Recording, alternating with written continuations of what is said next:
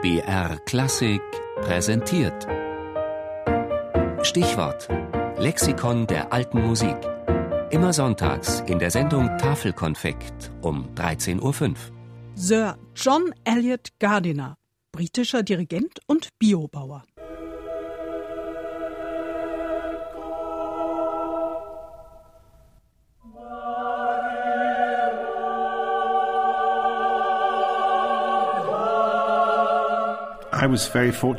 Ich hatte das Glück, in einer Familie von ambitionierten Hobbymusikern aufzuwachsen, für die Musik einfach zum täglichen Leben gehörte.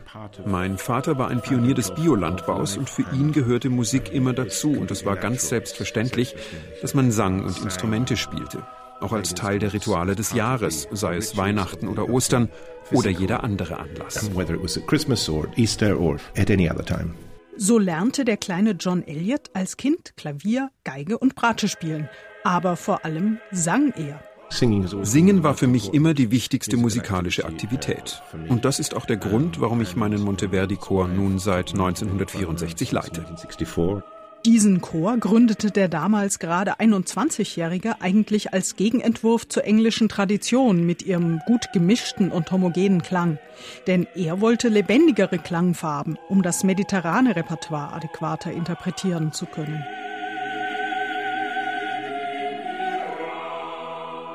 Vier Jahre später kam das Monteverdi Orchestra dazu, noch auf modernem Instrumentarium. Kein Dauerzustand, fand der Dirigent. Zehn Jahre später gründete ich die English Baroque Soloists, weil ich mit dem Monteverdi Orchestra an einen Punkt gelangt war, an dem ich mit ihnen in meinem Bemühen, diese Klangwelt zu kreieren, die ich suchte, nicht mehr weiterkommen konnte. Diese Gründung war eigentlich eine Reaktion darauf, dass ich es als entstellend empfand, wenn französische Barockmusik auf modernen Instrumenten gespielt wurde. Mit diesen Ensembles entstanden beispielsweise die Einspielung des Bachschen Vokalwerks oder von Monteverdis Opern.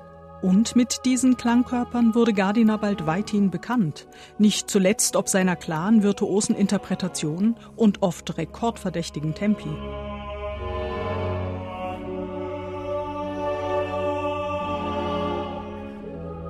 Das letzte Orchester, das der Brite ins Leben rief, war 1991 das Orchestre Révolutionnaire et Romantique. Nicht einmal das erste Symphonieorchester auf historischem Instrumentarium, aber dennoch vom Publikum anfangs misstrauisch beäugt.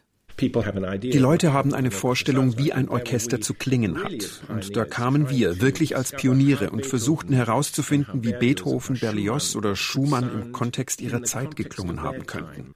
Das war also eine ganz neue und radikale, wirklich revolutionäre Herangehensweise an die Musik des 19. Jahrhunderts. Inzwischen hat sich das Publikum an diese Interpretationen gewöhnt. Gardiner wird gar immer wieder eingeladen, mit modernen Symphonieorchestern Programme zu erarbeiten, wobei er nicht als der geduldigste Dirigent aller Zeiten gilt und es sich da ob schon mit so manchem berühmten Klangkörper verscherzt hat. Außerdem ist Sir John in die Fußstapfen seines Vaters getreten, beschäftigt sich mit Ökolandbau und der Zucht von Biorindern. Und so gilt auch für diesen Bereich seines Lebens, was für den musikalischen spätestens seit 1964 galt möglichst authentisch.